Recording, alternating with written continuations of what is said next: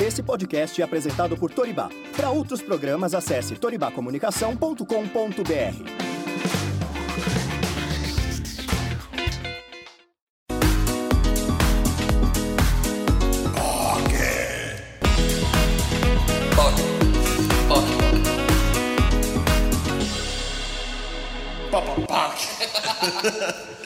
Gravando. Gravando. Estamos gravando. Estamos ao vivo também no nosso em nosso Instagram. Instagram. Pra você, internauta de casa. Estamos aqui ao vivo no POC de Cultura, no Castro Burger. Primeiro de tudo, vamos fazer os agradecimentos, né, para este dia estar acontecendo. Primeiro de tudo, ao Castro Burger, uma salva de palmas pro Uh! A primeira, a primeira hamburgueria LGBT. Oh, hétero friendly. Isso. Sim. Aqui pode vir hétero que tá tudo bem. É. São super aceitos. E o, o Castro Burger cedeu o, o Viro, o David de- compraram muito a nossa ideia. Estão muito junto com a gente. Muito obrigado, pessoal. Vocês são incríveis. E esse é o primeiro de muitos, tá? Ah, depois a gente tem alguns agradecimentos. Temos o agradecimento da Toribá, o nosso hub, né? A Toribá que nos, nos, nos impulsiona, que hospeda nossos podcasts, que produz, que nos cede a produção. Então, muito maravilhosa. Muito obrigado, pessoal da Toribá. Obrigado, né? Toribá. Obrigado, Toribá. Um grande, grande obrigado. Depois a gente tem que agradecer também ao pessoal da da Asus, tá? Da Asus, nossa, que está apoiando este evento. A Asus doou dois aparelhos celulares para para Casa Florescer. Então vamos fazer uma salva de palmas para a Asus também. Uhul! E também o Beto, é, o Beto, o Beto disse que o grande sonho dele lá do- da Casa Florescer é ter um espaço com computadores e a gente está muito em cima da Asus para eles doarem esses computadores. Eu acho que em breve nós vamos ter umas novidades sobre isso, quanto a ter um espaço lá da Casa Florescer que a gente ainda não desistiu de pegar esses computadores. Nem tá? vamos. Nem vamos desistir, vamos conseguir sim. Também temos o, o apoio da- da- do Grupo Petrópolis, que é TNT, tá? Que está aqui, que vai fazer uma doação também para a Casa Florescer, tá? Tá focando? Ah. Tá focando? e também eles estão, eles, eles estão nos apoiando, mandaram hoje os nossos os energéticos que vocês estão ganhando a partir, que, a partir da compra do combo Dia das POCs. Inclusive, já comprou seu combo? É, compre Compra seu- outro. Aê! Compre seu combo e você vai ganhar, tá? O TNT vai levar pra casa. Ahn, e a gente também agradece muito ao pessoal da TNT e agradece muito a todas as empresas e parceiros que estão com a gente, porque apoiar uma causa LGBT, um podcast LGBT, é ainda raridade no Brasil. Então a gente agradece muito, muito, muito. Ah, também esqueci, não, não esquecendo do TikTok, o TikTok Brasil.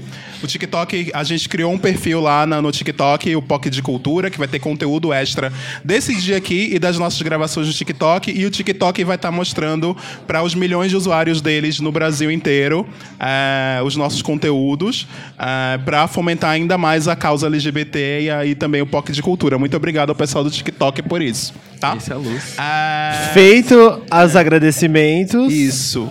Vamos começar o podcast? Vamos. Vamos lá. É... Começa aí, amigo. Você quer falar? Fala. Bom, é, para começar o episódio de hoje, que foi muito especial, né? Agradecendo a todo mundo que tá aqui, porque sem vocês não aconteceria o episódio. Sim. Amigos e todas as pessoas, a gente vai começar se apresentando. Então, eu sou o Caco, gente. Eu sou o Felipe. Eu sou o Hilário. Opa, tudo bom? Eu sou o José. E esse é o POC, Toque de, Cultura. Dessa vez eu fiz. Ah, mas se não fizesse hoje também, né? Bom, e para começar um pouco sobre esse episódio, a gente começa refletindo um pouco de como foi a trajetória até aqui. Para quem não sabe, esse podcast existiu através de uma vontade de fazer algo de diferente. E isso aconteceu num papo entre eu e o Fi, né, Fi? Que rolou via mensagem na, na iniciativa de né, querer fazer alguma coisa. A gente conversava muito. juntos sobre várias coisas.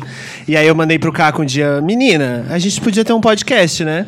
É, e, e foi engraçado que foi tão rápido do. A gente podia ter um podcast pra vamos criar um podcast pra chegar no nome Foco de Cultura. Foco de Cultura. E isso efetivamente acontecer. E a gente queria começar relembrando um pouquinho dos melhores momentos que a gente teve até agora, junto com vocês, lógico. É, primeiro, as considerações a respeito do nosso primeiro episódio, que acho que foi o que traz todo mundo ainda, né, é, pra gente, de alguma forma. É, que bom que a gente conseguiu falar isso de uma maneira muito próxima e trazendo todo mundo para perto e tentando educar um pouco do que é ser LGBT hoje em dia e trazendo todas as vivências diferentes que a gente tem em sociedade porque querendo ou não isso faz a diferença na hora da gente olhar para o outro, né? É trazer um pouco mais de empatia, trazer um pouco mais de união, que é o que falta ainda para a gente conseguir ser cada vez mais forte. Quando a gente começou, é, eu acho que a ideia principal era realmente ser um podcast LGBT falando sobre vivência mesmo, não sobre sobre cotidianismo também, porque viado precisa, né, respirar. LGBT nesse país precisa dar umas risadas às vezes, porque é só desgraça. É, mas a ideia era trazer mesmo vivência, militância, falar sobre diversas causas é, dentro do, do, espectro LGBT, mas também fora. A gente tem um, alguns episódios que eles acabam escapando disso, mas sempre com o olhar de quem está dentro da, dessa sigla, né? E a gente sempre teve muito certo na cabeça que era vamos fazer um conteúdo onde as pessoas elas possam aprender, se, se sentir é, abraçados e saber que existe um mundo mais um espaço de conforto, acolhedor né? no, no, lá fora, né? É, e a ideia não era só fazer piada, né? Que é, é, a gente é mais. Gays são mais engraçados, LGBT são mais engraçados? São. Porque somos melhores. A gente né? sabe usar meme melhor, a gente sabe usar meme melhor. Tá aí uma Mas, indústria assim, que não morre no, exato, no país, né? Mas não é só isso, né? É, eu acho que isso tá bem provado todos os dias quando a gente abre o Instagram do POC ou abre qualquer rede, outra rede social e tem sempre alguém dizendo: Nossa, esse episódio me fez refletir. Nossa, esse episódio fez com que eu procurasse uma terapia. Uhum. Nossa, esse episódio me fez conversar com a minha mãe sobre um problema que a gente estava tendo. Nossa, esse episódio foi incrível e a gente conseguiu. É, eu consegui. É, me desconstruir ou pensar de uma forma de, diferente, né? Assim, claro que a gente segue aquele lema do ninguém solta a mão de ninguém, né? Que eu acho que é o que nos guia, mas a gente solta a mão do Só Carlinhos do Carlinhos Maia. Maia. Por favor. Essa mão eu soltei, é, desculpa. A gente solta a mão, a mão do Carlinhos eu Maia. Eu acho que eu nunca segurei. Nunca... É, você nunca segurou? eu tô, tô no time do José também. ah, exatamente. E eu acho que também para para trazer um pouquinho disso, né, dos episódios que a gente vinha falando, é, um dos episódios que foi muito comentado por todo mundo, inclusive até a gente recebe comentários recentes deles é o episódio de Gordofobia com o Léo, que tá aqui com a gente. Léozinho. Léo maravilhoso. Ei. Salva de palmas pro Léo. Lindinho. Cristal.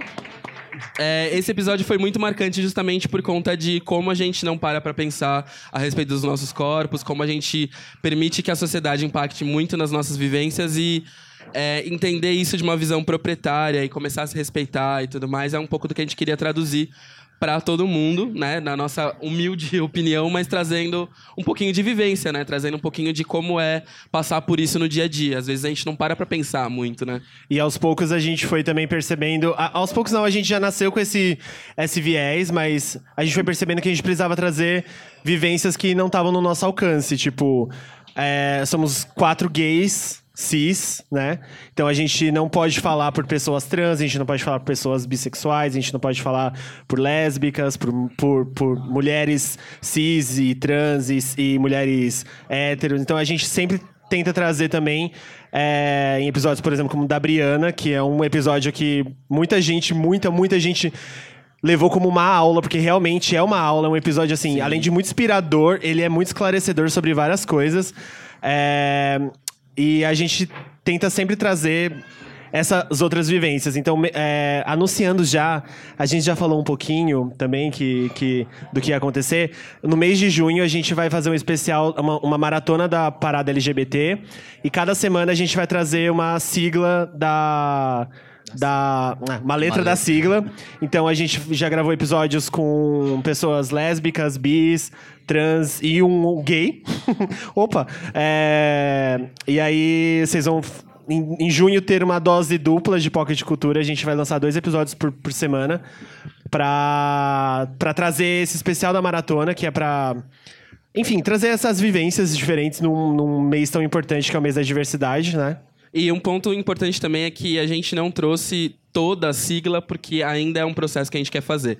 Um pela questão de tempo, né, que não dá pra fazer em um mês toda a sigla, mas para que a gente consiga elaborar também episódios melhores pensando um pouco mais em cada parte da sigla. É, pra gente é importante que tenha essa visibilidade, que a gente consiga trazer isso de uma maneira muito legal, é, sem necessariamente ficar só no ponto focal da coisa, sabe? Acho que desmistificar e entender o processo como um todo é uma coisa que a gente busca em cada episódio. Então esses episódios vão ser pensados pra isso também. É, a gente tá aqui também com a maravilhosa Mabê, que participou de um dos nossos Sim. episódios. Salva de palmas pra Mabê. Tops e flops. Mário Lemes também. Marilene.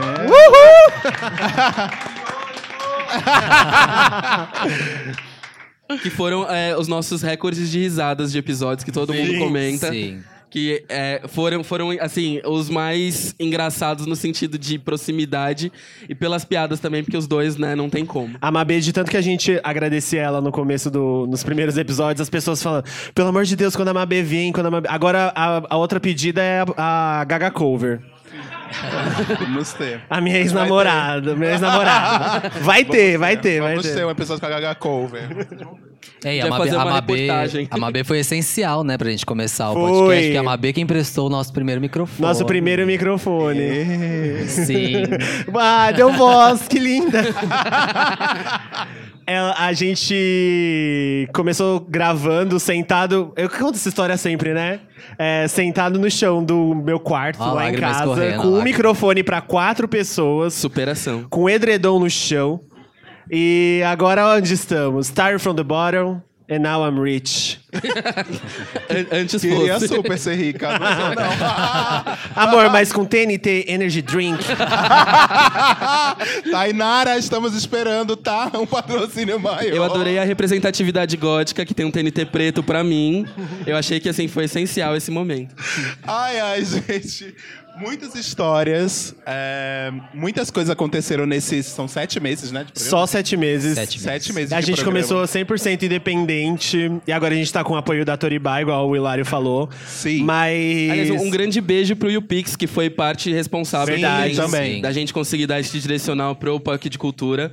É, a nossa tendência é realmente continuar crescendo e continuar produzindo coisas legais. Então, sem o YouPix também não teria acontecido esse impulso de pensar um pouco mais diferente no que a gente pode fazer. É, E é um muita- podcast virginiano, né? virginiano. Por isso que é perfeito. É, é É, que- é vigiliano. que nem a, é que nem a Beyoncé, né? Não, menina, é de Libra. É 25. A gente é de setembro, do... Ah, é 25 chegou a Susan Miller. Então, mas É continua 25 perfeito. de setembro, é Libra. A gente- Continua perfeito.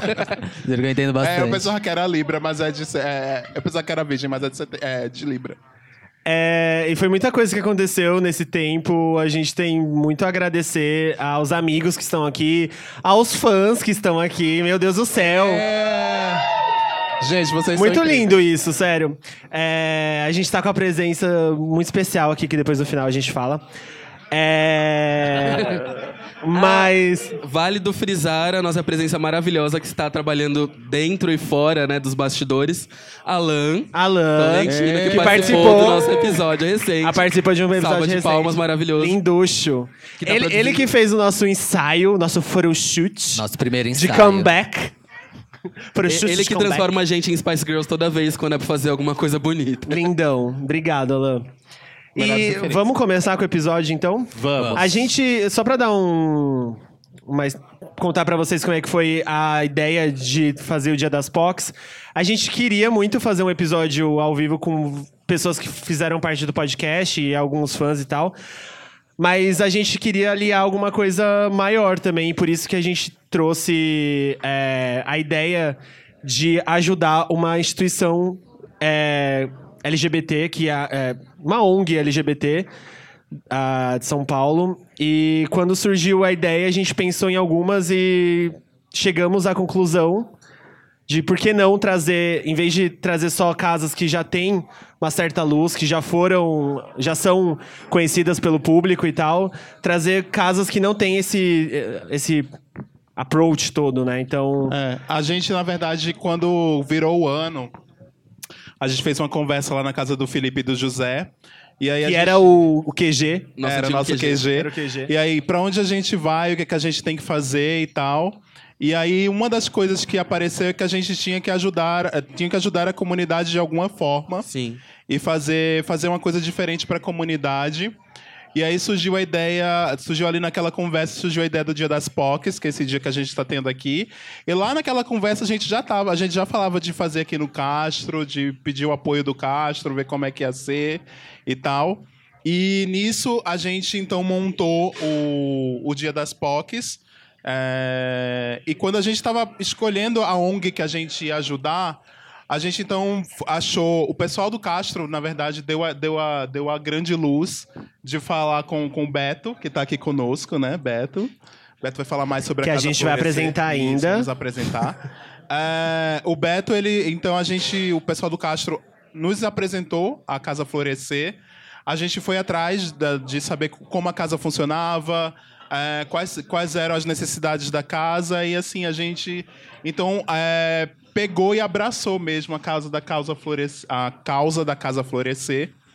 E não à toa que a gente está aqui hoje e a gente está aqui com essa com a renda ver- revertida do combo do Dia das POCs para para o para casa florescer para ajudar mesmo porque eu acho que quanto mais ONGs de acolhimento a gente é, fomentar e abraçar, mais a gente consegue mudar a realidade no Brasil, sabe? É. E isso é uma das coisas mais importantes, eu acho, para o POC de Cultura hoje, é a gente saber que a gente que o nosso espaço a gente usa para coisas que podem mudar mesmo a realidade de algumas pessoas. Espero que isso seja só o começo, tá, Beto, aqui da nossa verdade. parceria e que a gente consiga fazer muito mais coisas para vocês. Que venham outros dias das POCs. E um ponto muito importante, antes da gente dar né, introdução devida ao Beto, é, embora isso tenha soado um pouquinho fora de contexto, mas enfim, é, para falar um pouco sobre isso, é importante que a gente lembre que não é só esse dia que vai ser o suficiente para poder ajudar a casa a florescer. É necessário que a gente faça outras doações e que haja uma movimentação da comunidade para ajudar esse tipo de causa, porque não é só um único dia focal nisso, tá? O Dia das POCs é uma iniciativa que a gente está fazendo para garantir visibilidade, para garantir atenção, para garantir uma série de coisas necessárias para casa. E agora, E agora- faz as honras pra gente. Faço com vocês o Beto da Casa Florescer. É isso? Uma Fala um salva pouco de sobre palmas a pro casa. Beto. Fala um pouco sobre a casa, como surgiu. Em primeiro lugar, é obrigado pela oportunidade. É, queria muito que as meninas estivessem aqui, porque eu acho que sem aquelas histórias, sem aquelas narrativas, é, o espaço não seria nada. A Casa Florescer é um espaço social que atende 30 mulheres travestis e transexuais. Ela fica próxima ali ao bairro do Bom Retiro, na Rua Prates, número 1101A. E ali no entorno a gente tem quase mil moradores. Quando eu penso nesses moradores, eles trazem um outro rótulo, que estão em situação de rua. Então as meninas elas trazem não só o rótulo de serem pessoas T, mas também de estarem numa situação de rua que gera para esse outro lugar. Então, na minha trajetória enquanto coordenador, gestor, administrador, a gente pensou em 2016 em abrir um espaço para essas pessoas. É fato que somos colecionadores de nãos. Todas as vezes que batemos na porta de alguém, o não ele prevalece. É muito maluco isso, porque eu ainda consigo digerir, mas como é isso para uma mulher trans ou para uma travesti que veio de repente da região da luz, ou veio oriunda do estado do Amazonas, que grande parte das meninas são de, do Nordeste. E aí, quando o Hilário entrou em contato comigo, eu fiquei muito feliz e hoje, inclusive, eu estava conversando com as meninas sobre, sobre esse local, esse, esse momento, porque é um momento muito importante. Porque, de certa forma, aquelas pessoas ali elas não, não têm direito à voz. E no atual, no atual momento político, social, é, repasses atrasados, a gente passa por inúmeras rupturas. E o simples fato da escuta foi como eu falei para eles aqui. Quero muito, e vocês também que estão, que vão conhecer um pouco do trabalho pela, perante o olhar das meninas. Conhecerem um pouco daquelas histórias. Grande parte, como eu disse, vieram do uso do crack, porque foi um meio de subsistência para poder fazer a prostituição, enquanto também forma de conseguir garantir o seu sustento ou pagar, de repente, uma, um local de moradia. Lógico que dentro do grupo, eu não tenho ninguém que trabalha com marketing. A gente faz tudo muito na garra, na questão do olhar humano. Então, muitas pessoas não conhecem ainda o espaço e muitas não querem conhecer. Porque quando a gente fala justamente desse recorte, eu penso na pessoa mais marginalizada. Mas por trás daquela pessoa marginalizada existe uma coisa que é muito mais forte, que é a beleza da essência da alma. Nesse período de três anos e quatro meses que nós temos de implantação, já passaram 282 meninas e desse grupo, 68 conseguiram trabalho e estão em suas moradias. Então isso é um dado bastante relevante. Quando eu remeto à questão da saúde física e mental, 100% faz tratamento. Então, o que eu digo, quando a gente começa a ter um olhar mais humano, a gente conhece, começa a ter uma compreensão maior daquela história. Hoje, é, uma coisa que me deixa muito feliz, porque elas voltaram a sonhar. O sonho é algo que a gente vive o tempo todo, né? quando a gente está num território diferente de oportunidades, de privilégios, devido aos lugares que a gente está.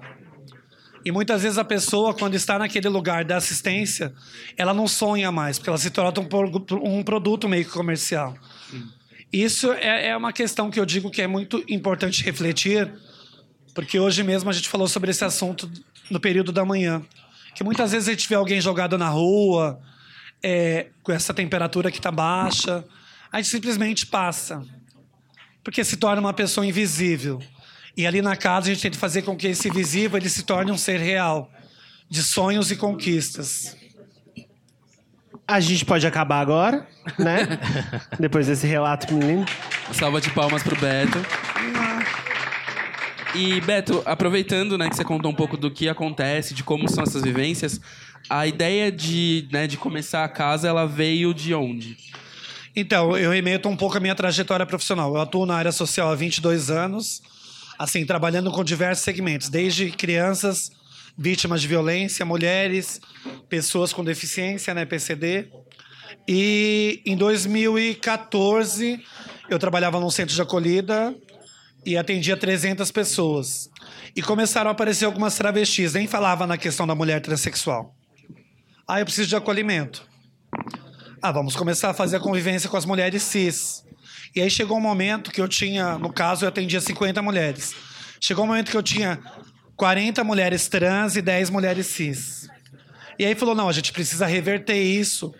Porque, de certa forma, quando elas vão para os espaços cis normativos, elas acabam tendo uma conduta diferente.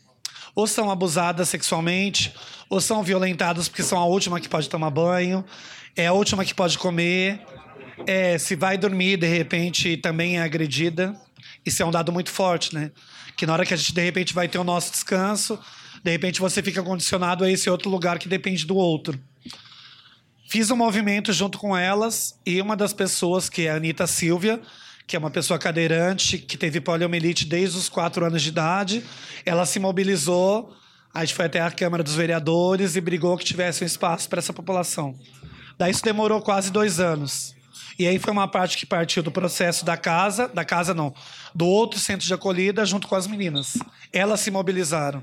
E atualmente eu estou brigando para o espaço com os homens com vagina, para os homens trans. Porque muitos homens me procuraram e eles não têm um espaço. É, a gente nem imagina, né, o que é, é, se sentir invisibilizado nesse processo a ponto de você não ter um espaço de acolhida para você, né?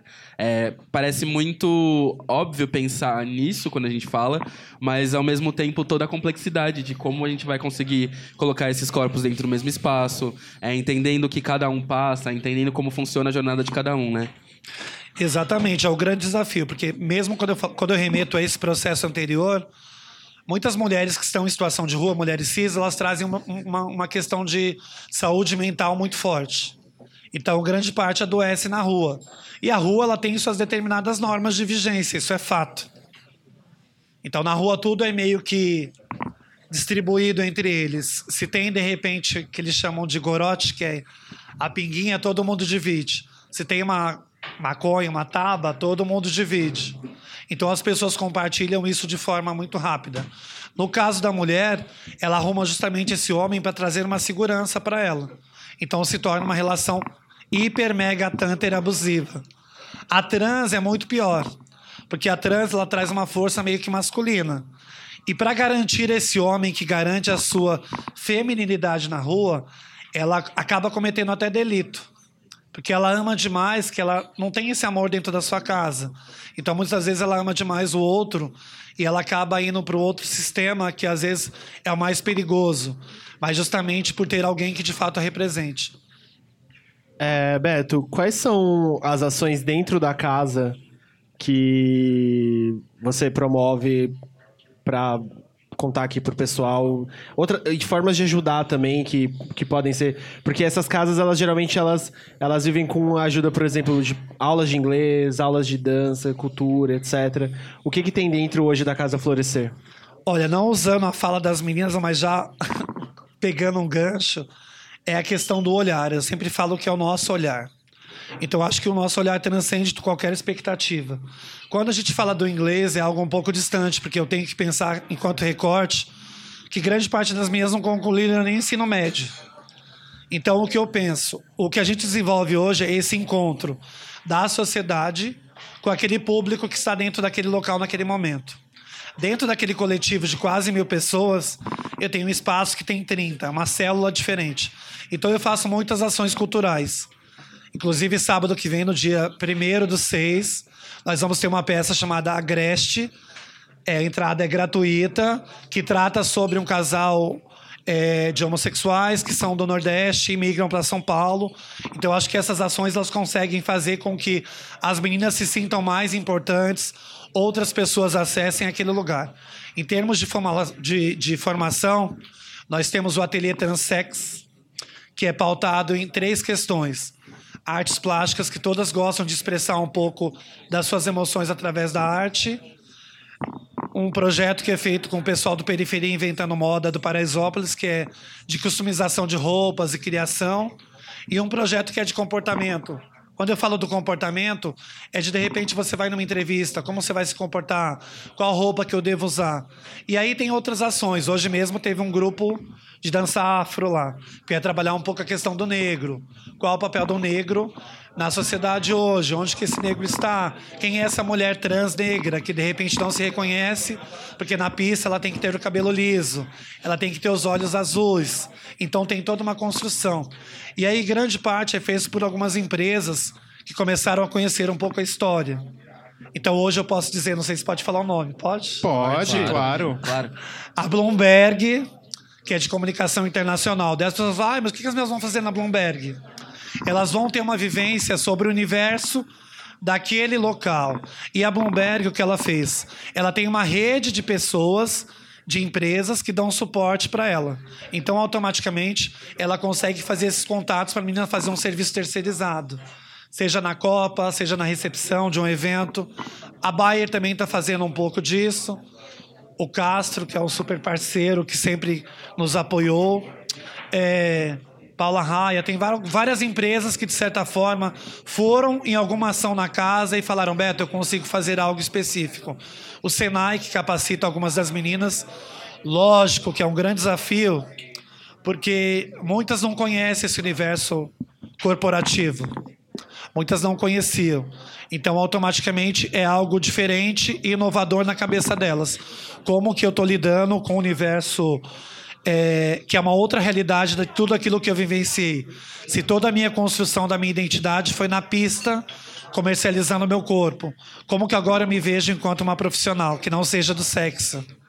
É, e aproveitando, é, a gente estava falando antes sobre a dificuldade de inserir essas pessoas no mercado de trabalho e se você pudesse falar um pouco da dificuldade que as empresas têm para com essas pessoas. Eu acho que hoje a gente fala muito na questão da inclusão, né, dos grupos prides. Mas eu também trago uma reflexão quando a gente vai em alguns locais, que às vezes fala assim: "Ah, nós temos o o grupo do segmento do negro". Daí não tem um negro na empresa. O grupo do LGBT, que mais ah, tem duas pessoas, a grande parte são pessoas héteros assim que estão naquele grupo. Então o que eu falo, onde é feita a inclusão de fato? Então tem duas questões bem específicas que eu acho. A grande dificuldade é entender um pouco o processo dessa pessoa. Interno, enquanto corporativo, e externo, porque para ela é uma outra vivência. Ela não tem uma formação de fato. E quando tem, ela vai lidar com uma outra realidade que talvez os outros colaboradores não estejam preparados. Como eu relatei no começo até com o Luiz, é, uma menina começou um trabalho, ela foi no primeiro dia e ela não conseguiu voltar, porque ela ficou tão ansiosa, tão feliz, e ela saiu para beber, para comemorar. Só que ela não conseguiu voltar. E aí é um processo que às vezes a empresa não vai entender essa comemoração. Sim. Porque é uma outra cultura. Então o grande desafio é você entender de fato quem são essas pessoas. Porque o que eu digo, você pensar numa pessoa, no, recorte que eu faço, travesti e transexual com ensino superior, é um grupo muito pequeno que existe.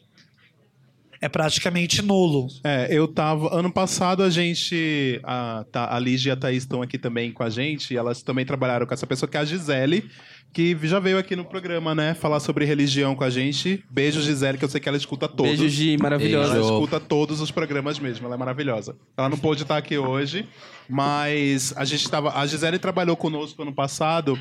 E numa das conversas, das primeiras conversas, uma das primeiras conversas que a gente teve é, no ano passado, ela falou assim: "Ah, eu tô com muito, eu tô com muito receio de como as pessoas vão me receber na empresa". E, e a gente é uma empresa querendo ou não progressista, o lugar onde eu trabalho e tal.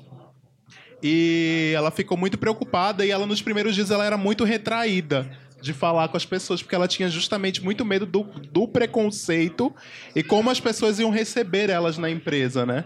E aí eu disse, e uma das coisas que eu falei para ela e que ela depois ela entendeu e ela falou muito sobre isso. Ela até falou aqui também quando ela veio conversar com a gente aqui no POC. Ela falou que é, eu falei para ela que para você vai ser um desafio e para todo mundo que trabalha aqui também vai ser, porque talvez seja a primeira pessoa trans que muitas pessoas aqui têm relação ou contato direto, direto e diário, entendeu? Porque muitas pessoas não têm, nunca tiveram. E, e isso muda muita coisa, muda uma pers perspectiva de muita gente. E, e, eu escutei de muita gente que trabalhava com a gente depois, com de algumas pessoas, principalmente, de alguns homens principalmente, dizendo, pô, como é, como foi, como foi bom ela estar aqui, porque isso fez abriu muito a minha a minha visão para uma camada da população que não, que não tem tanta luz, né?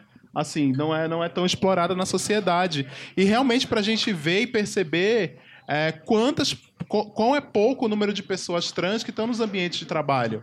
Assim, aqui da plateia, quem trabalha com pessoas trans? Quem tem pessoas trans no ambiente de trabalho aqui na plateia?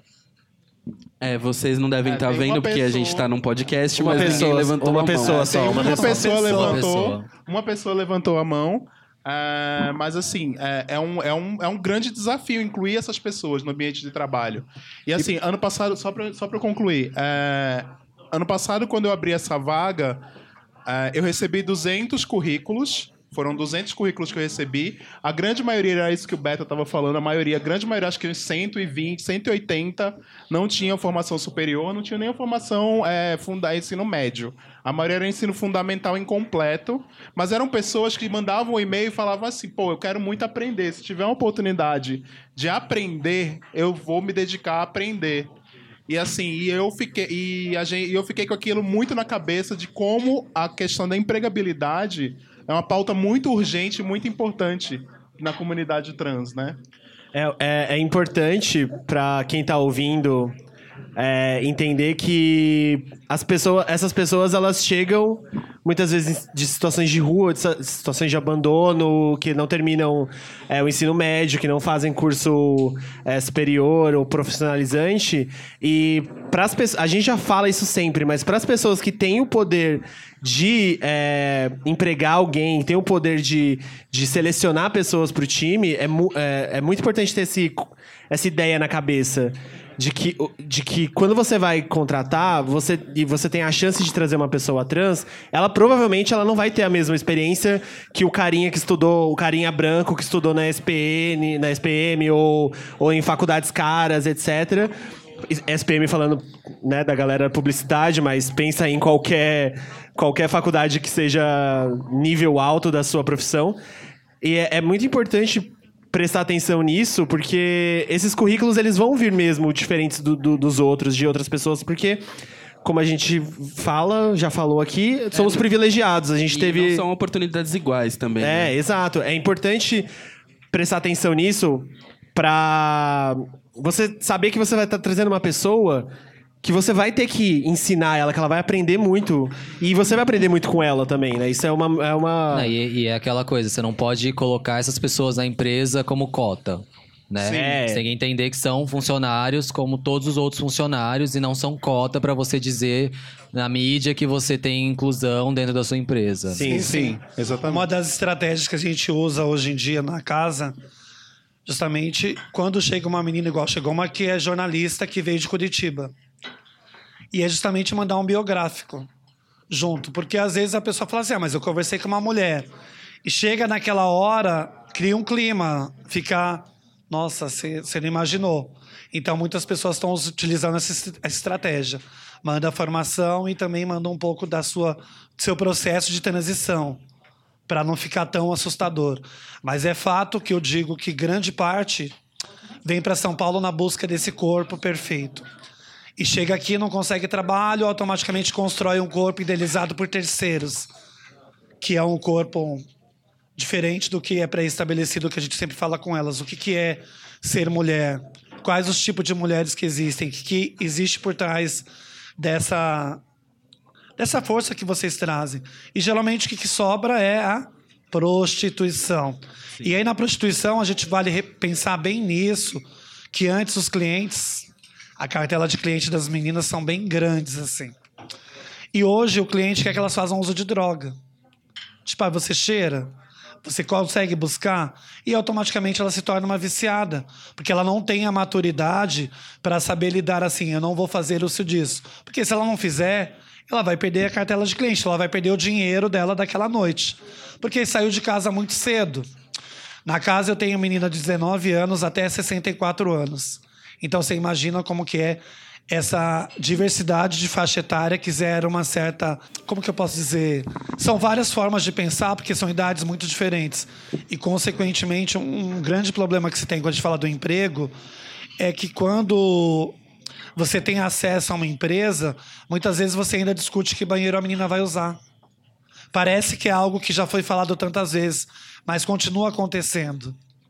Continua acontecendo. Isso é Gente, real. a gente tava falando, Beto, a gente tava falando da Gisele e a Gisele acabou de chegar Acabou de ali. chegar. Gisele Né? linda! Salva de palmas pra Gisele, maravilhosa. Maravilhosa, Um episódio acabou cheio de salvas de palmas. Né? É, a gente acabou, tava falando sobre você aqui, querida. É, mas tava falando bem, viu? É. Continua, Beto. E aí, é muito louco esse processo que a gente vivencia no espaço. A gente teve uma peça chamada Eu em Ti Retratos, que retrata um pouco a questão da Dandara e tal. Foi num sábado um pouco frio e eu sabia que na peça tinha uma, uma atriz que é trans, que é Alicia Anjos. E aí, beleza, aconteceu, foi muito forte. Quem puder ir assistir é bem impactante. E aí, no final, ela foi embora, nós conversamos um pouco. E aí, quando as meninas foram para essa empresa Bomberg, quem estava recepcionando? A Alicia. E as minhas primeiras falam que legal, uma pessoa aqui representando a gente, a gente se sente um pouco mais acolhido. E a Alicia, quando foi prestar um depoimento, ela falou: Beto, eu aprendi uma coisa muito forte naquela casa. Que todos os dias, quando eu acordava, para mim na padaria eu tinha que passar um rímel, passar um batom, passar um primer. E aqui as meninas estão de cara limpa.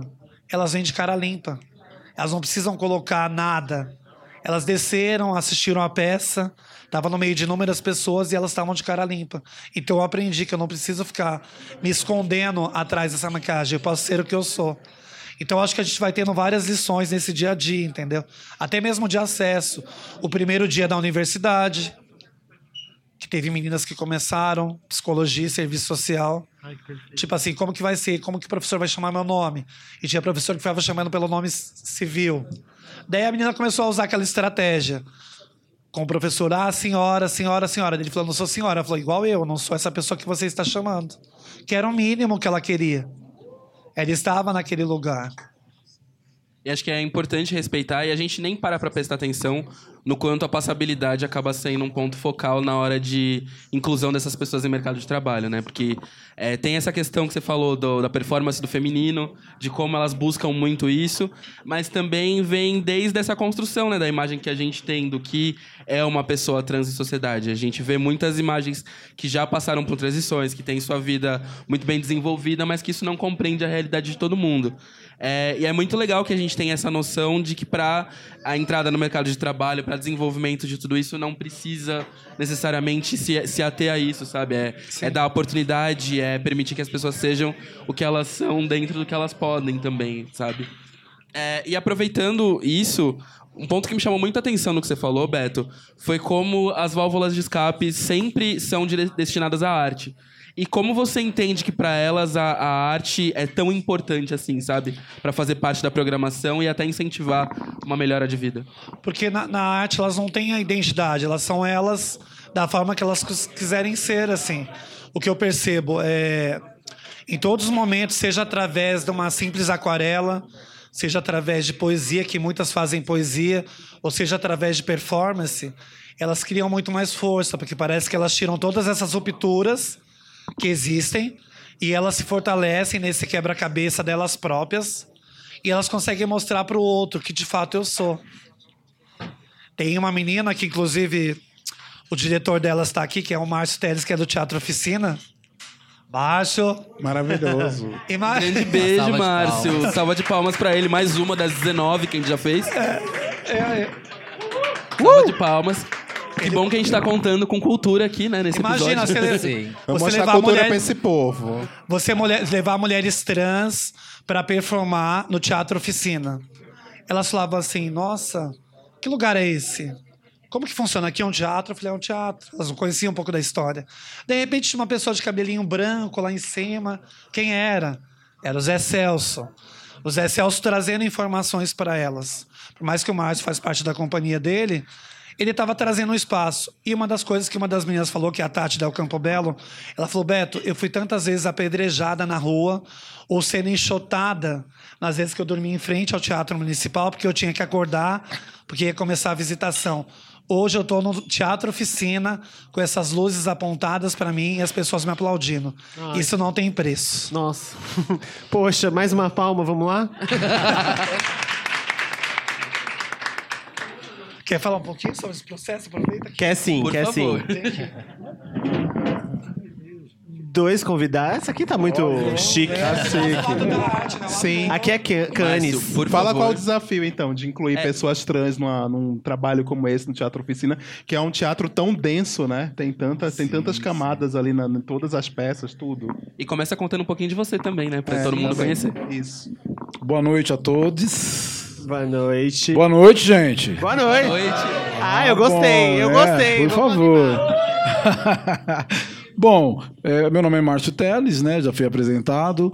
E um pouquinho sobre a experiência. Assim, eu sou ator, eu sou diretor, eu já fui hostess, já fui drag queen. Só não virei trans porque acho que não está dentro de mim. Eu, eu nasci cis e sou feliz assim. Mas a, a experiência, eu acho que ela é única de você poder lidar. Primeiro que você está trabalhando com meninas sem expectativa nem perspectiva de vida nenhuma. Quando eu cheguei na casa, eu fiquei bem assustado. Foi logo no início. Eu me propus a dar um curso de teatro para elas, mas jamais, né? Como assim decorar texto? Não, a gente não gosta disso, eu não quero, eu não vou.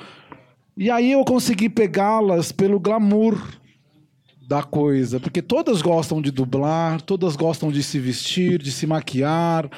E eu lembrei dos velhos tempos de, de Corinto.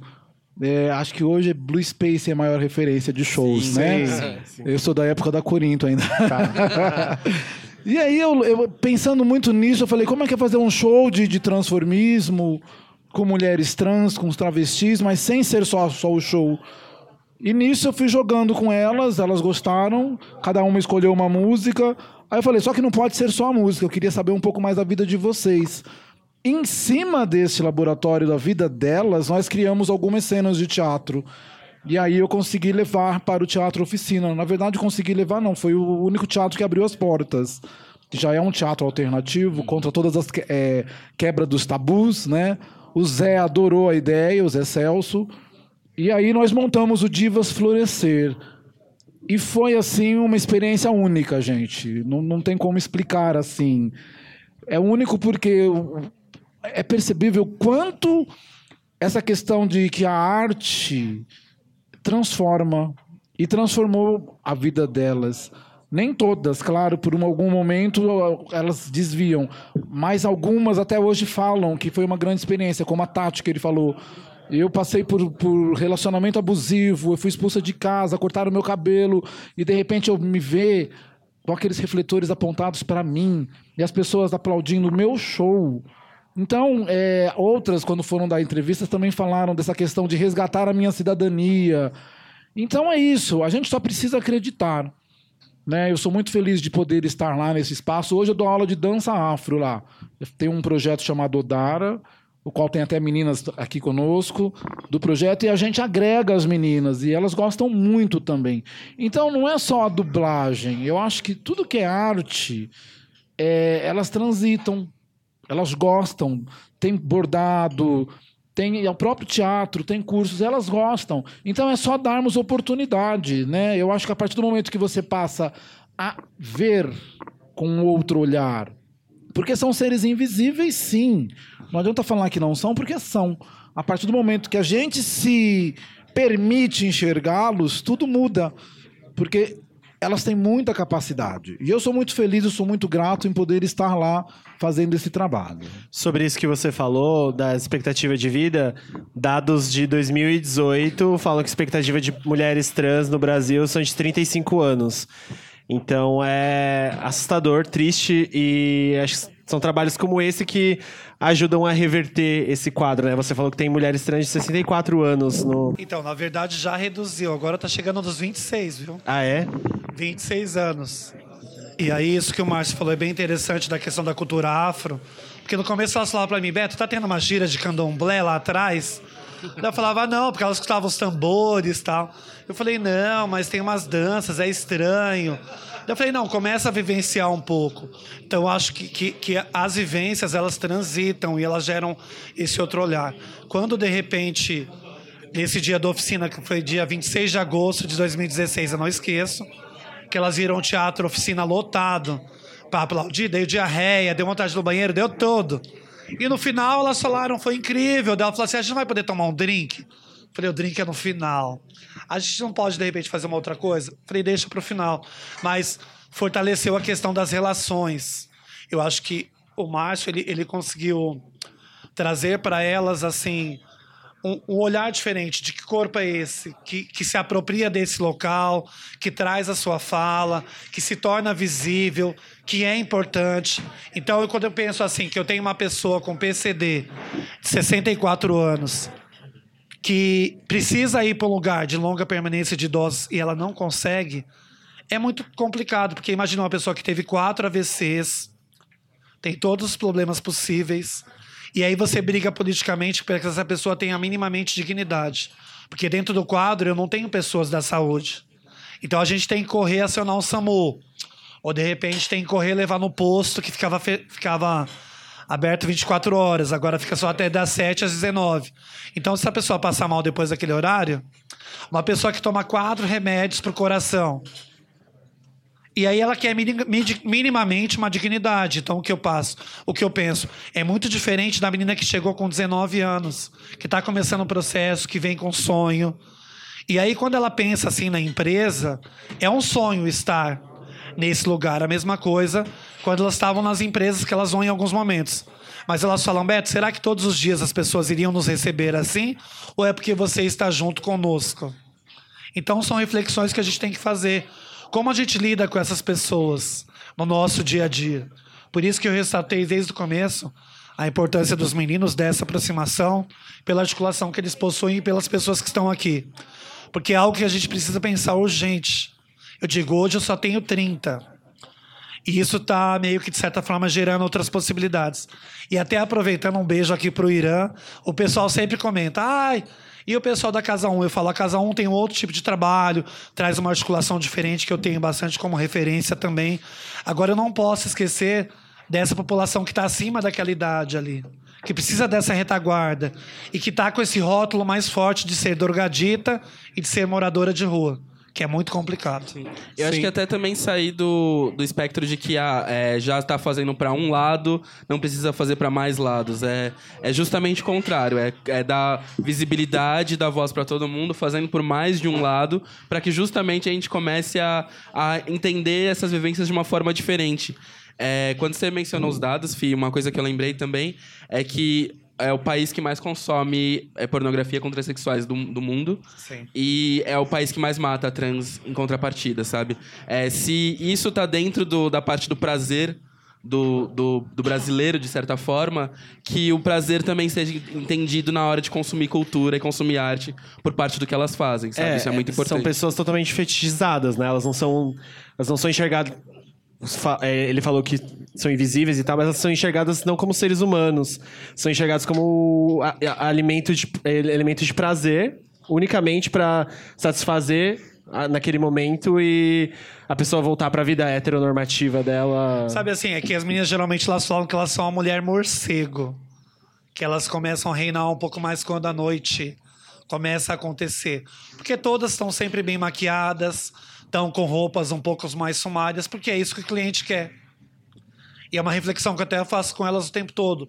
Como que é esse processo na rua, né? O frio, é, a chuva. Ela falou, Beto, a gente usa de outros artifícios. Isso é bem no começo, quando elas chegam. Como o Márcio falou, no começo tinha muitas meninas que vieram da Europa. Então era muito difícil. Imagine, você teve toda uma trajetória de ascensão no exterior e você chega aqui e você perde tudo. Vou começar do zero. E como que, de repente, um homem cis, branco, começa a me, me, me, me coordenar? Qual é o meu interesse? Que negociação? Porque a vida delas é uma eterna negociação, né? Sim. É negociação de sobrevivência. E eu falo, não tem uma nego negociação, é uma negociação humana e de direito. Então, de acesso à cultura, educação, lazer, esportes. Não vão muito longe, elas têm o um time de vôlei. Daí hoje elas jogaram um pouquinho com o pessoal do Unicórnios. Foi bem legal. Mas o que eu digo, quando eu ia na Secretaria de Esportes para discutir esse assunto, ai, mas travesti jogando voleibol, praticando esporte? Ou de repente, qual o interesse? É ao meio das relações. Eu acho que é onde que elas extravasam. Igual hoje, tá uma noite mais fria com certeza daqui a pouco elas vão fazer uma pipoca e vão. Elas têm a questão do Netflix e ficam vendo uma série. É legal, porque eu também penso que tem muitas outras que estão correndo atrás do seu ganha-pão. Porque ele falou, é onde tem mais acesso. Tem uma menina, foi muito louco, ela estava com o celular e ela falou: Beto, eu tô com mais de 40 mil pessoas aqui querendo conversar. Mas o fundo é para preencher um vazio.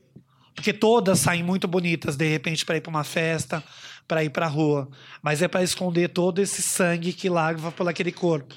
Porque todas, todas, todas, elas têm é, essas rupturas muito fortes que remete à família, que às vezes você vê uma mulher e a família repete, remete sempre à questão do menino que nasceu lá atrás, que não é um menino, na verdade é uma menina.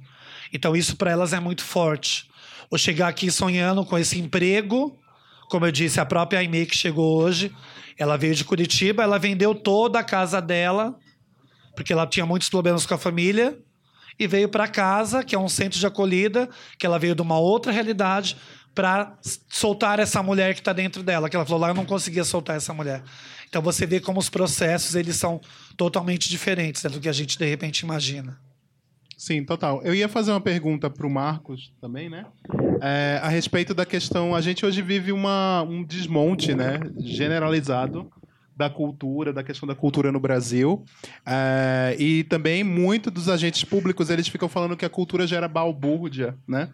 E como a cultura ela é um modificador, né, da, da, da, da um, um, agente de mudança mesmo na vida das pessoas. Imagina assim, que não seja só das meninas, mas se você pode dar um, um, relato também de outra, de como, como, a, como a cultura, ela, assim, na, no seu entorno, ela modificou as pessoas. Porque eu sei que o Teatro Oficina ela tem muita, muito trabalho social, né? Então, se você pode dar um relato de mudança da questão da cultura no Brasil e do trabalho que vocês desenvolvem. É no geral, né? Eu acredito que a arte ela transforma no geral. E nos dias de hoje, eu acho que a palavra é resistir. E o teatro, a dança, a música são grandes exemplos dessa resistência. A cultura é o grande exemplo de resistência. Então, nós não podemos nos calar. Independente do, do, do, do da linha, independente da sua área de cultura, nós estamos aqui para pôr a boca no trombone, sim, para provocar, sim. E, como eu disse no início, resistir. A cultura é o grande exemplo de resistência. Né? O Oficina, por exemplo, é um teatro que agrega todos os tipos de pessoas, de estrangeiros, brasileiros, enfim. E tudo vira cena. Toda situação ela vira cena. Quem foi, quem puder assistir Roda Viva, vá, vá, é muito interessante. E mostramos exatamente o que está acontecendo hoje. Olha que num espetáculo de, de, muito tempo atrás, né, na época da ditadura, e nós estamos vivendo tudo isso novamente. Só precisamos começar a, a ter forças e enxergar isso. Porque muitas vezes as coisas passam despercebidas e ficamos calados. E a arte não. A arte, ela eu acredito que é a única forma de que, mesmo que a gente não abrir a boca, por alguma manifestação, a gente vai mostrar esse ato de resistência. Maravilhoso. Pode falar, claro. É, esse processo todo que o Márcio remeteu foi bem interessante porque teve uma peça que ele fez bacantes e ele fazia três personagens. E uma delas era Afrodita.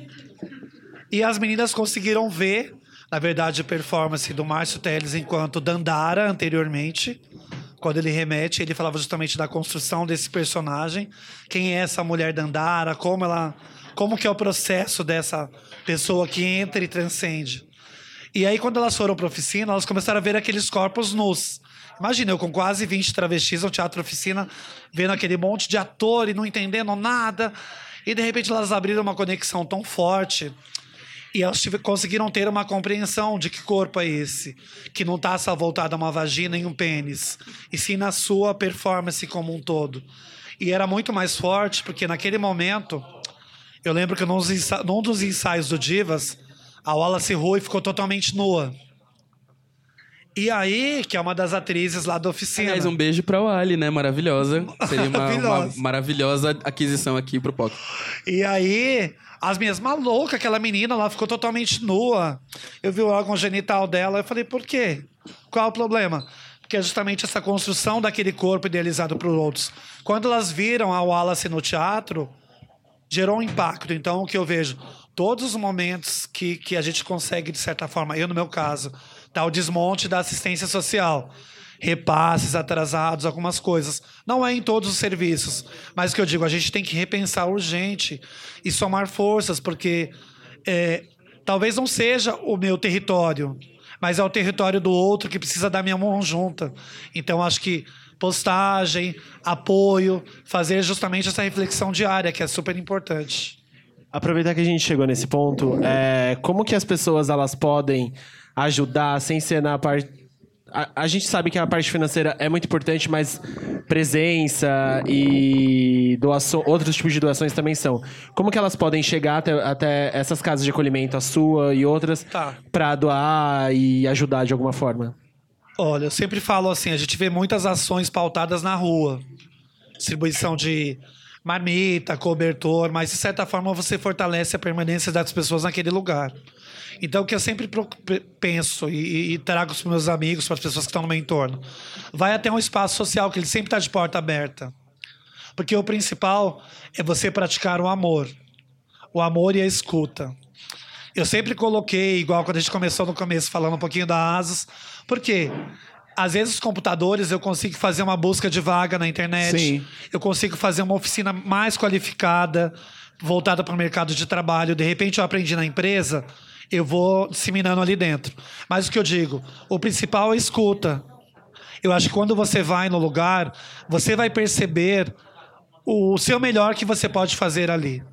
Então o que eu digo, é, eu mesmo, às vezes eu vou num abrigo de idosos, porque para mim é importante, porque você percebe que os agentes de saúde eles ficam muito pautados a questão só da medicação. E o idoso, às vezes, está num outro lugar. Então, de repente, coloca, faz uma música terapia, dança terapia. Então, é a mesma coisa. Eu acho que a gente encontra essa dose. Todos os espaços, eles estão abertos.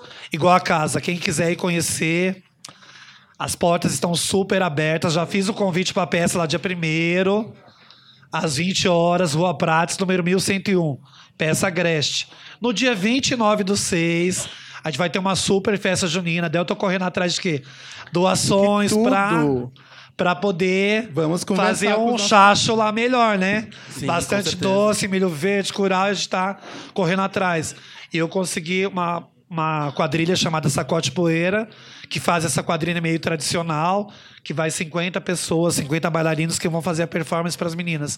E a minha ideia é que fosse feita na rua, porque eu já tenho mil pessoas ali. Então imagina, pelo menos que a apresentação fosse na rua, porque eu acho que para todo mundo ter esse momento de ter esse olhar, de conhecer essa outra realidade que é muito distante da deles. Aí vocês ficam no Facebook assim, ah, hoje tem festa junina, hoje tem festa junina. Aí eu já Olha tenho aí. uma festa junina pra vocês irem.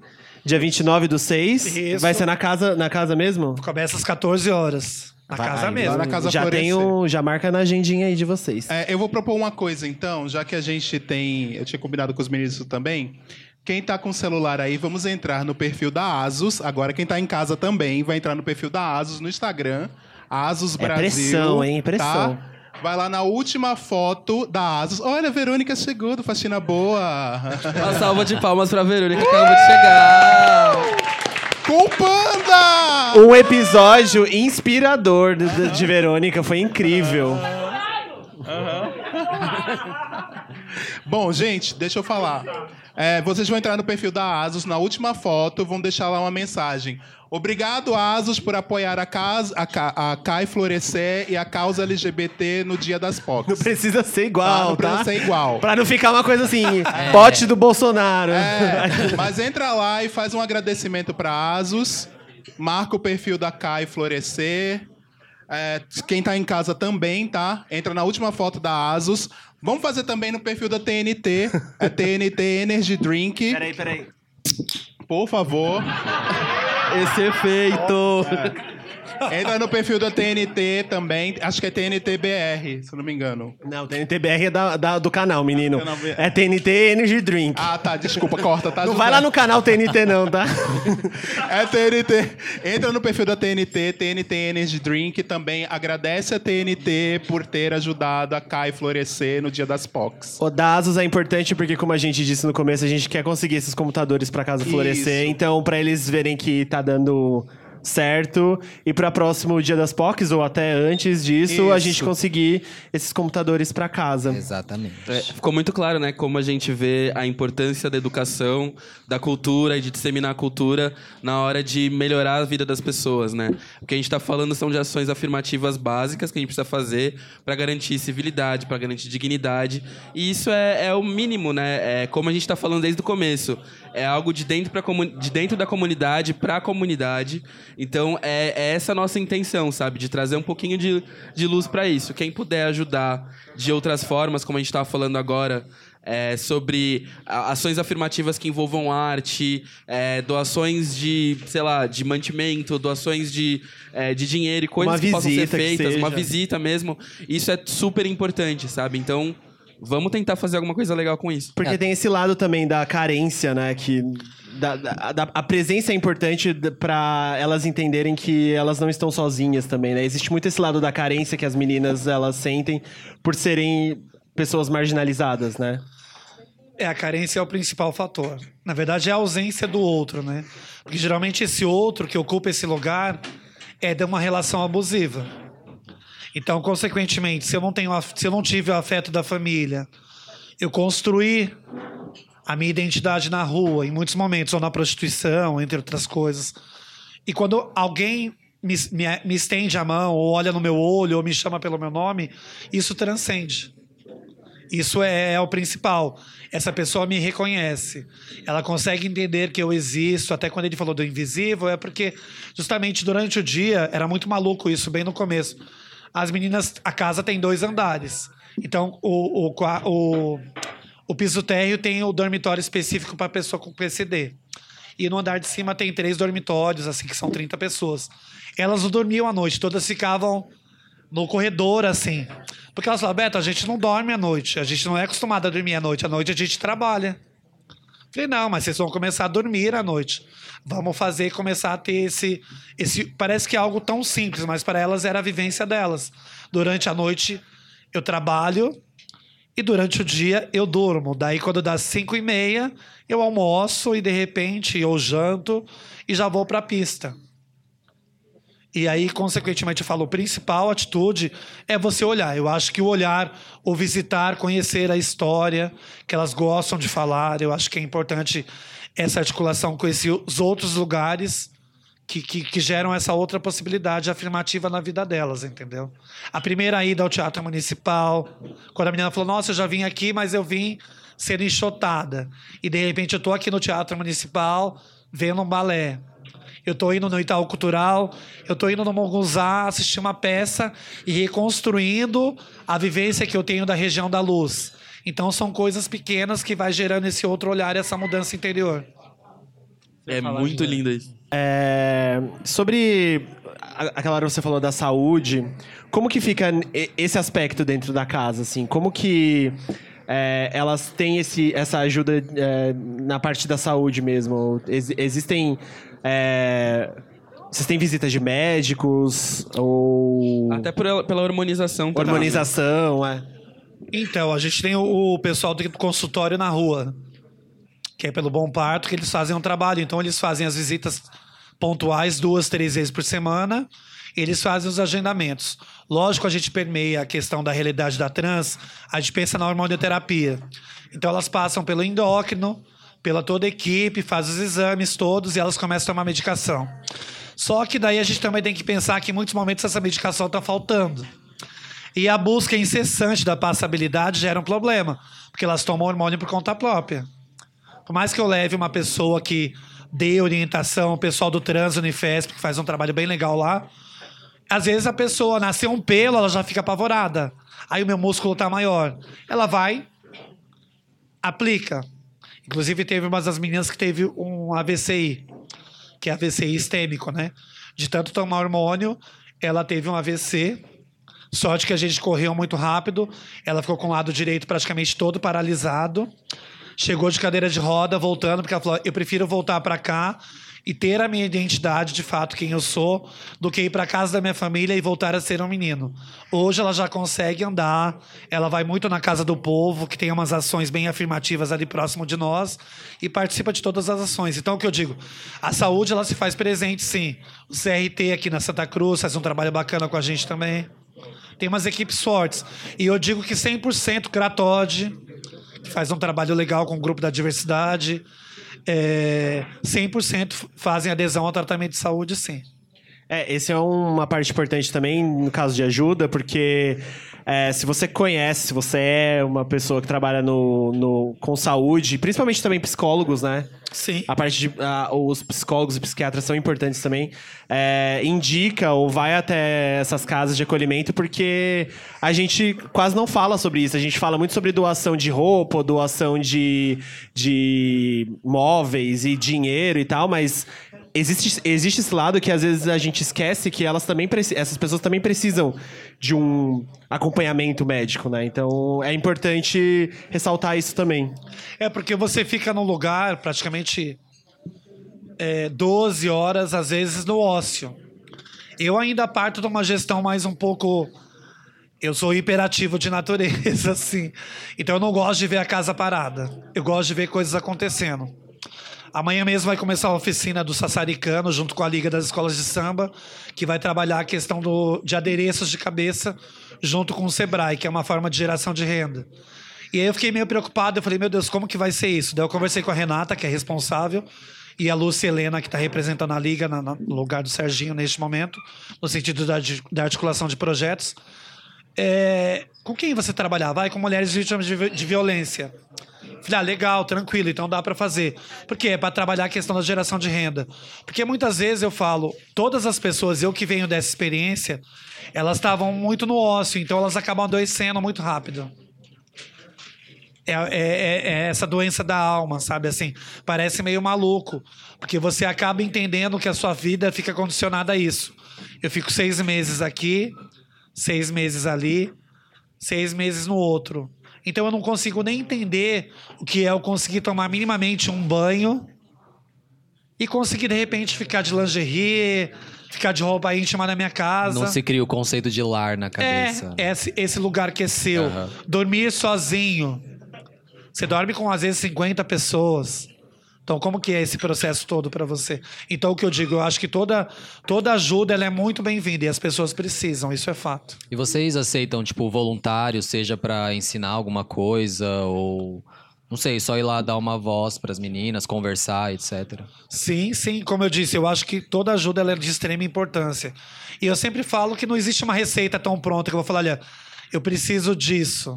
Porque eu acho que às vezes a pessoa vai com uma ideia e chega ali e ela fala, nossa, eu acho que eu posso ir por, por esse outro caminho. Que na verdade, Que é eu uma- senti que foi melhor. na verdade é uma necessidade constante, né? Sim, o é tempo de- inteiro precisa tempo de alguma inteiro. coisa. Sim, é. sim, sim. O tempo todo você precisa de pessoas, porque é, às vezes eu estou lá, a gente tem aquele velho ditado, ah, santo de casa não faz milagre. Sim. Às vezes vem alguém e tem uma palavra que gera um estímulo para aquela pessoa. É, além disso, Beto, é, qual é o grande desafio hoje de manter uma casa como a Florescer? É o financeiro? É a falta de apoio do governo? O que é? É o preconceito social. É o preconceito social. Isso é muito forte, gente. Eu percebo assim, ó, eu tive dois óbitos na casa, foram meninas que passaram pela casa. Daí quando de repente você joga uma mensagem só de homenagem, as pessoas curtem muito, elas fazem um auê. Quando você fala uma ação afirmativa, as pessoas não olham. Então você percebe o quê? Que fica condicionado a determinadas questões. Eu falei, será que o mecanismo? Eu não sou do marketing, não sou da publicidade, então eu não tenho uma leitura tão clara sobre esse assunto para trazer algo que fosse mais forte. E também não era a minha ideia. A minha ideia é justamente quando eu sempre remeto à questão do olhar humano. Você compreender um pouco mais o outro e esse território que ele está, entender um pouco mais a sua identidade, o seu nome e a sua história. Tirando todos esses rótulos. Então, o que eu digo é. O financeiro a gente consegue correr em muitos momentos, porque, independente da religião, parece que as coisas acontecem. Eu acho que quando a gente coloca um pouco mais de, de tempero, o sabor fica mais prazeroso. Então, muitas vezes, a gente está numa dificuldade, aparece alguém e fala: Olha, vamos fazer isso. Olha, apareceu. Quem diria que as meninas iam entrar em escola de samba para fazer um trabalho dentro do barracão? Que é um universo que de repente tem muitos LGBTs, gays, mas, mas era fechado para a população trans, que de repente poderia subir num carro e desfilar, mas de repente eu estou trabalhando com pessoas que vêm do Amazonas, homens que têm uma cultura diferente. Então acho que a gente vai abrindo um leque de outras possibilidades. Mas o principal é o preconceito, que é essa coleção de nãos. Porque se eu falo, é uma casa que de repente fosse gay, seria muito tranquilo. Quando eu falo, pego no telefone, olha, eu sou Alberto, sou gestor da Casa Florescer. Tem como você olhar no YouTube uns vídeos para ver se você se interessa? Ah, eu não trabalho com essa população, essa população é perigosa. Sim. É isso. E é o que acontece. Eu falo, se permita pelo menos vir e conhecer um pouco dessas histórias. Não perante a minha fala, perante a fala das meninas. Então, eu acho que isso é essencial. Porque daí você começa a ultrapassar uma barreira. Quando a gente remeteu qual o meu papel, igual eu falo, eu aqui, Beto, estou enquanto Casa Florescer. Mas qual o papel do Alberto Luiz Bezerra da Silva enquanto cidadão? Brigar por uma casa para os homens trans. Então eu estou articulando com alguns meninos para eles poderem se mobilizarem para a gente ter um, um- um- índice, né, um dado concreto, porque eles batem o tempo todo através de telefone, através de rede social pedindo acolhimento. Eles não têm. É, daqui pra frente, o que você projeta, assim, pra casa? Que eu acho que talvez seja mais... Que você precisa criar e seja mais Ó, urgente. vamos assim. levantar a mãozinha, vibrar um pouquinho assim, é só um pouquinho, cadê, ó? Porque possivelmente tenha outro espaço. Aí. Maravilhoso! E Ai, aí que eu tenho, ótimo. que, eu tenho que agradecer muito a questão do poder público que está pensando nisso, entendeu? Sim. Porque eu acho que assim, a gente está num momento de bastante problemas sociais, problemas financeiros, políticos como um todo. E eu estava indo pro evento, uma pessoa responsável ligou e falou: ah, vamos pensar num outro local. Vamos pensar numa região. Então, eu acho que isso já é importante, assim como aconteceu em outras questões do Brasil. Então, o que eu penso em ampliações de espaço como esse. Porque enquanto a gente não consegue ter uma relação muito sadia entre todos os grupos, talvez que até algumas militantes falam: ah, é errado, você está segmentando um público só num lugar. Não é errado, porque você não está naquele lugar. Então procure entender um pouco esse espaço que você está e a outra pessoa que não tem espaço. Como Sim. que é lidar com esse outro grupo maior.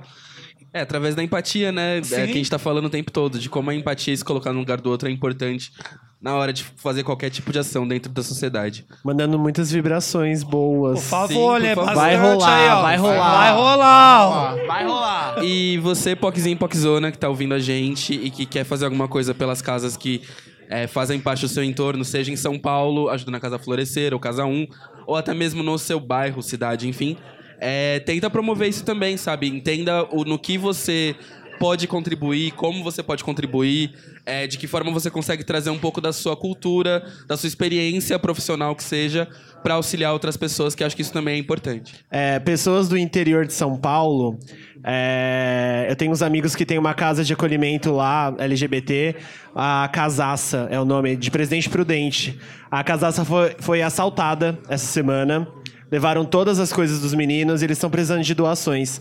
Se você é do interior de São Paulo e pode ajudar a Casaça, a gente vai deixar no, no pocketdecultura.com as informações para vocês Repetindo. pocketdecultura.com para vocês ajudarem, porque é isso, né? A gente precisa, como, como país inteiro, ir ajudando os lugarzinhos pequenininhos que de alguma forma fazem trabalhos transformadores. A gente olha muito para as grandes ONGs ou para os grandes movimentos e tal, mas a gente precisa também focar no nosso vizinho. A gente precisa focar na, na essa casa do interior de São Paulo é uma casa mega pequena. Eles para conseguir para conseguir apoio e para conseguir doação é um esforço tremendo. Então, é isso. Olhem ao redor também. É, a gente vai então para as considerações. Estamos chegando no finalzinho aqui do nosso papo, Beto. É, deixa um último recado que você quer deixar para o nosso público, para todo mundo que está ouvindo. A gente tem ouvinte no Brasil inteiro, tem gente E no mundo. e no mundo. A gente tem ouvinte no Pará, a gente tem ouvinte no Amazonas, no, no Rio Grande do Sul, no Paraná, em Goiás. Então, No Canadá. Canadá. Na Beijo Rússia. caravanas. Tem, Exatamente. tem, tem uma parcela da Rússia. Vamos Eu fazer não sei o- como. É possível, gente? Pode? Vamos fazer o dia das Pox Tour. World Tour. É, deixa um recado, Beto, pro pessoal. Que, que as pessoas que, que, que escutaram, que vão acessar, sejam um pouco mais solidárias. E, e mudem um pouco a sua perspectiva de oportunidade e privilégio e comecem a pensar um pouco mais no outro. Então, como ele acabou de falar, tem muitas casas aí que precisam de apoio. Eu poderia ser muito egocêntrico e falar só da Casa Florescer. Mas tem muitos trabalhos fantásticos que acontecem que não tem apoio nenhum. Então, onde que você esteja, de repente tiver algum projeto social, vai conhecer um pouco, vai doar um pouco da sua história, do seu conhecimento e principalmente praticar o amor. Porque quando a gente acredita, é impossível não florescer. É o que eu digo para as meninas, que a gente começou a fazer um processo a semana passada que foi o plantio do jardim em uma horta. E ali já começou a florescer, já tá dando flores. Daí as minhas falaram, nossa, a terra é boa aqui, né? Eu falei assim, é que foi feito com muito amor por parte dos voluntários que estiveram ali. então, às vezes, faça uma atitude diferente. Invente uma nova história junto com o outro. Ah, uh, Não, salva de palmas, mais É uma. Qualquer Gente, ajuda que lindo importa, isso. né? Qualquer ajuda importa. Qualquer ajuda importa. Aquela história das eleições de ninguém solta a mão de ninguém, é Menos isso. do Carlinhos Maia. Menos do Carlinhos Maia. Putz, que, que dó. Agostinho. É, e Márcio também, por favor, suas considerações finais, que trouxe um grande, uma grande reflexão pra gente a respeito da arte. Queria que você falasse um pouquinho do que, que você acredita que possa ser a saída pra gente nesse meio turbulento. Eu acredito que neste meio turbulento a saída é reexistir. Resistir para resistir, porque se a gente não resistir e reexistir, vai acabar aqui. Então, independente de qualquer área, de qualquer situação, possamos abrir o coração, abrir bem os olhos não só os ouvidos, e que passemos a enxergar o outro, o próximo, não só a- os, invi- os invisíveis, mas as pessoas que estão ao nosso redor. Às vezes precisam muito mais do que quem a gente possa imaginar que precise. Né? Então eu acredito que essa questão do reexistir é muito importante neste momento. Reinventar, mas não fechar os olhos nem os ouvidos. É momento da gente realmente colocar na boca no trombone e fazer as coisas acontecer. Com arte. Isso. É. Ô Beto, é, deixa então como faz pra ajudar a casa, como entrar em contato, etc. Vamos lá, mas eu queria agora uma salva de palmas pro pessoal aqui do POC de Cultura. Cadê, gente? Vamos lá, ó. Mais, mais forte, ó. Para, seus bobos! Não, mais um pouquinho que eles merecem, vai. Isso aí. Eu quero igual o Cannes, Eles 12 gostam. minutos. Imagina, gente, a gente faz isso. E eu vou fazer. Eu, eu vou ser meio misa aqui agora. A gente faz isso e todo convidado que a gente traz, toda história que a gente ouve, toda poquezinha, toda.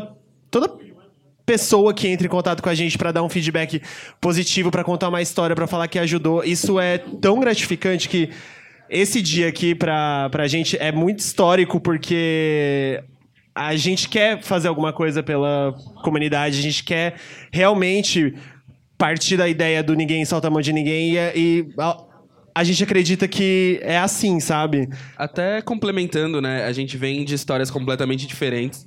Mesmo sendo gay, cis e tudo mais, a gente traz cada um uma personalidade, cada um um histórico de vida, é, noção de, de pelo que passou. É, a gente já relatou em diversos episódios, inclusive, que é, a gente já passou por muita coisa, sabe? Cada um na sua.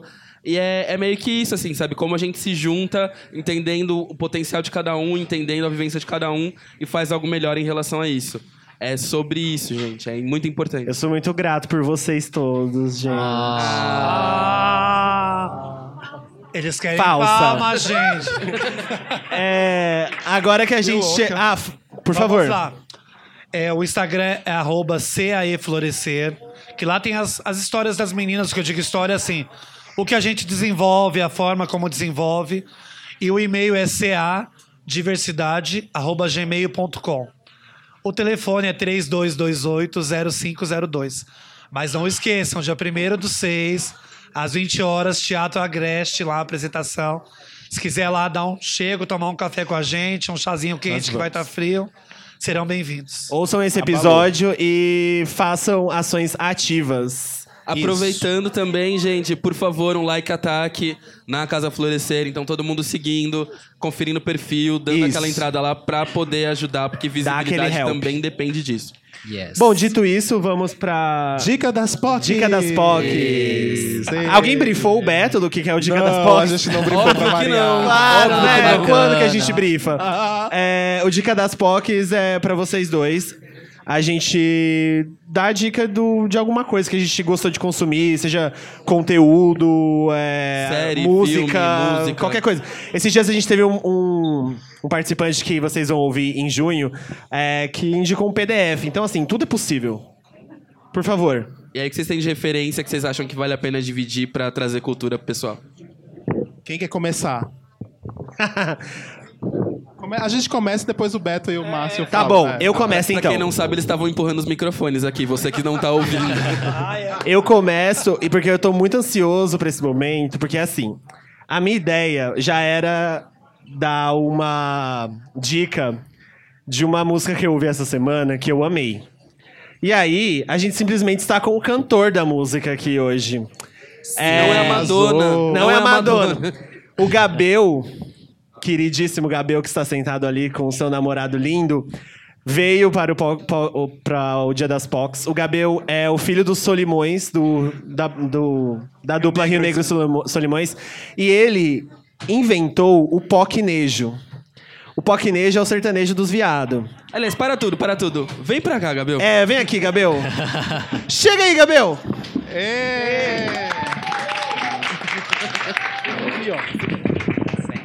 Olha, gente, a letra é são poesia, é uma poesia. Eu vou, eu queria falar a letra aqui. Não, deixa ele recitar. Ah, é verdade. Recita a sua letra. Ai, gente, boa noite todo mundo. boa noite, pessoal de casa que tá ouvindo o podcast. É, eu posso recitar ou cantar também. vocês can- quiserem. canta! Pode cantar, então. Acústico Pocket Cultura. Vamos lá. Hoje eu quero te encontrar. Será que hoje vai rolar? Eu fico louco, feito tonto quando chama a saideira. Tô tentando não pensar, mas no plantio do meu pomar. O teu sorriso é semente, faz nascer uma mangueira. Ah, por quanto tempo mais vamos amar no escuro? A noite é ousadia e o dia é turvo. Cê puxa as minhas rédeas e eu obedeço. Ah, já passei tanto tempo só sentindo vontade. Cada pedaço dessa roça esconde a verdade. Por dentro dessa mata não falta desejo. Agora, hein? Vamos assumir o nosso amor rural. Sai desse armário e vem pro meu curral. Como nós nunca se viu, duas potrancas no cio, num cruzamento adoidado. Caralho, é muito bom. Vamos assumir o nosso amor rural. Larga essa inchada e pega no meu.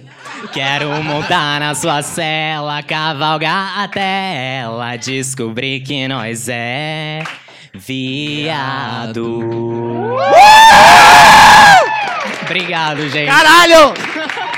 Esse foi o maravilhoso debut. Desculpa, pessoal, gritei. A festa de lançamento é aqui. Ai, eu tô muito, tô muito feliz, cara. A Sério. gente vai lançar em breve a POC de Cultura Records, que vai contar com o Gabriel. Gente, maravilhoso! E Masbi também. Gabriel, você tá convidadíssimo pra voltar Sim, aqui. por favor. Sim, por Obrigado, favor. Gente, eu vou Pra voltar gente super. Ai, Obrigado eu tô pelo muito convite. apaixonado. E que bom que você fez esse, esse gênero, né? O Brookback Mountain, né? do- da- das Brokeback. Mountain das pockets. Gente, Tava o acontecendo. POCnejo, velho, é a nova tendência, é isso aí. Vamos fazer o Pocknest acontecer, gente. É, vamos Isso! nessa, vamos nessa. Obrigado. E agora quem vai na dica das POCs? José. Posso ir? Eu tenho muitas dicas hoje. É, peraí. Tá. É, eu vou indicar dois mini, mini docs que tem completo no YouTube. É, eu gosto mesmo é das bichas, que é do canal Trip TV com a Linda Quebrada. E tem o Favela Gay também, que foi produzido pelo Canal Brasil e tá completo no YouTube. Eu tenho um álbum que saiu essa semana, que é do Todrick Hall. Chama House Party Eu achei que Part você 1. tinha um álbum, eu falei, como assim? Eu não sei Ah, eu disso. queria. Mas enfim. É, não, é Todrick Hall, maravilhoso. Quem assiste RuPaul conhece.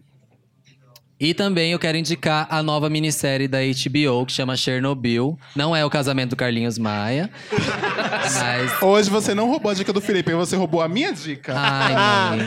Mas você não ia fazer essa piada, né? Não, não Ah, ia. então ganhei. É, e é maravilhoso pra quem quer descobrir a origem do meme aí, que é horrível, inclusive. Devemos parar de usar? Não sei. Mas enfim. E é isso. Bom, eu vou indicar duas coisas, além de Chernobyl, maravilhoso mesmo. É uma série da HBO, vale a pena assistir. Eu sei que a gente vai se decepcionar de novo, igual o final de GOT. Mas aí a gente vai lá assistir, porque é maravilhoso. Mas, Hoje amiga, eu é história real. É como é que real, vai? É né? história real. Mas Como é que vai coisa. decepcionar? Ah, sei lá, amiga. Vai que colocam lá qualquer coisa. Sei lá. Acaba, HBO. acaba no casamento do Carlinhos Ah, Maia. exatamente, vai que acaba no casamento do Carlinhos Maia. Bom, é, e hoje eu vi uma crítica de um cara que viveu, um jornalista que cobriu lá a época exatamente, e eles falaram que é 100% é, dá match com tudo, assim, não tem invenção hollywoodiana, nada. Tá bem verossímil tudo. A segunda coisa é que agora em junho, a gente já tá no final de maio, né? Em junho vai ter a Mel C das Spice Girls vai estar aqui em São Paulo.